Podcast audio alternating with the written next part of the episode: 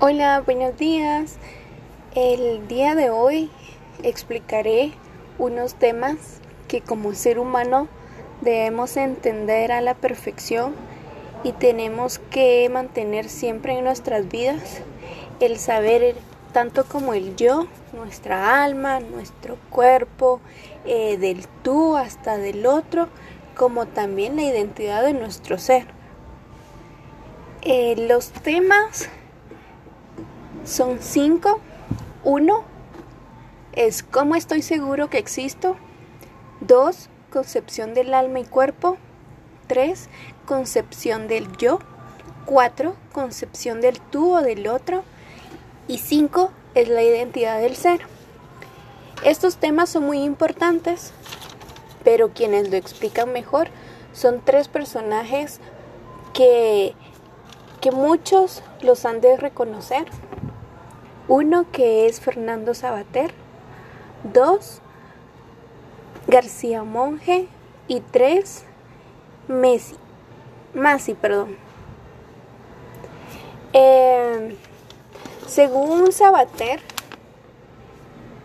eh, del cómo estoy seguro que existo, explica que en palabras breves, el existo tanto si se equivoca como si acierta, y al menos está seguro de que sí se existe. Sin dudarlo, sin sueño, debe existir indudablemente para soñar y dudar. Puede ser alguien muy engañado, pero también para que me engañen necesito ser. Es lo que dice Sabater. Monje dice, se sabe que existimos afirmando las expresiones en el cuerpo y la presencia que se tiene como humano. El yo hace referencia a la existencia en que somos nosotros mismos. Existimos en la vida, en el comportamiento, en las expectativas, en las experiencias del yo y logramos transmitir hacia los demás. Es así como se juega un rol importante en la vida, que es la existencia. Según Masi dice, para saber si yo existo, lo primero que se hace es definir el yo, y que mediante el yo se va a referir a sí mismo. La cuestión en términos algo diferentes sería qué diferencias los contenidos de una afirmación entre otro, que hace que se pueda afirmar una existencia de un yo o de un tú. La número dos, que es concepción del alma y cuerpo, según Sabater, dice, las realidades son distintas, el alma y el cuerpo. El cuerpo es la concepción del alma, es la forma de cómo observamos el cerebro, llamado reduccionismo, y la mente es un estado del cerebro. Somos nuestro cuerpo y no se puede pensar ni reír sin el pensamiento alimentando el alma en el que yo existo. Según García Monge dice, se refieren de la siguiente manera. Mi yo en el mundo puede que yo no tenga el cuerpo ni la apariencia física que se espera o según Descartes. El alma es una realidad separada y todo es diferente. Lo que del alma sale, el alma toca. No tengo un cuerpo, sino que soy un cuerpo, mi cuerpo y yo somos uno solo. Según Masi, dice, es la parte mortal del ser humano y la cárcel del alma. El cuerpo es un mal por las necesidades que era el alma. Por ejemplo, las pasiones, los deseos, la felicidad y los temores. Número 3. Concepto del yo. Según Sabater, dice, el yo es un cuerpo en un mundo de cuerpos distintos, un objeto entre objeto. Además es el desplazamiento de un cuerpo que sufre, goza, sueña, imagina, calcula, conoce y tiene experiencias, aventuras y realiza distintas cosas en la vida.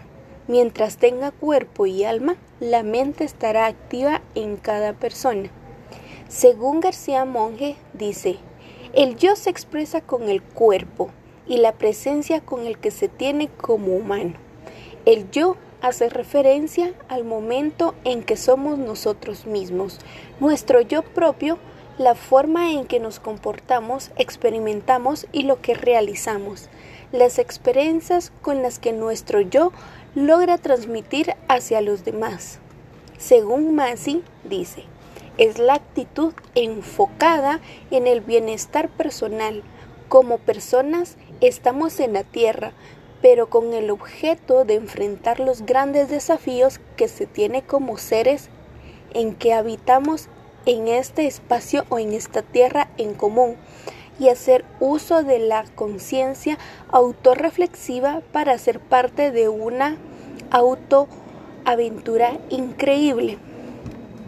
Número 4 es concepción del tú o del otro.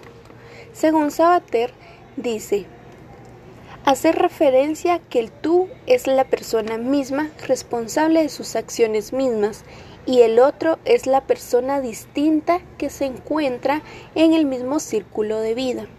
Según García Monge nos dice que es la referencia de la aceptación del otro, esto implica un respeto a sus características.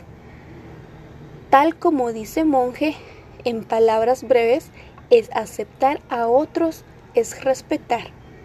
Según Masi, dice, como personas en gran parte de la vida, se transmite la forma de conocer aún la espiritualidad del ambiente en el que habitamos y a otros seres les invita el cambio social y la experiencia espiritual y hoy más que nunca el tú y el otro se necesita como especie. Número 5 es identidad del ser. Según Sabater nos cuenta que es la identidad la que elige cada uno y va a depender de la persona y que se sientas identificado con determinados grupos, ya sea intelectual. El ser yo y el existir es necesariamente verdadera, siempre y cuando que concibamos en el entendimiento. El ser es el existir de toda persona. Según García Monge, dice, el ser es lo más profundo que va más allá de las propias yo. El ser profundo es cuando nos damos cuenta a sí mismos y no nos importa absolutamente nada. Es como de es como se logra aclarar y definir el yo. El ser es toda la esencia del ser humano.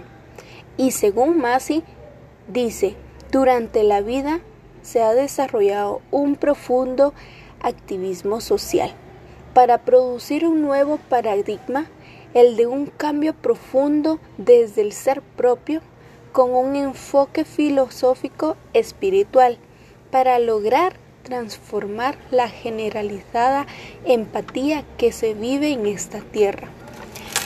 Estos son temas muy importantes que debemos saber como persona, como ser humano, el saber para qué es mi yo o para qué estoy en la vida, mi cuerpo, mi alma, o sobre todo, la más importante, conocer mi propio, mi propio yo, quién soy, qué hago, qué hago en esta tierra. Son cosas fundamentales que debemos conocer durante nuestra vida, ya que esto nos va a alimentar nuestra imaginación y vamos a poder tener una vida un poco más abierta a, todas, a todos estos temas tan internos como externos que muchas personas eh, no logran pensar o no logran definir o no logran captar fácilmente estos temas.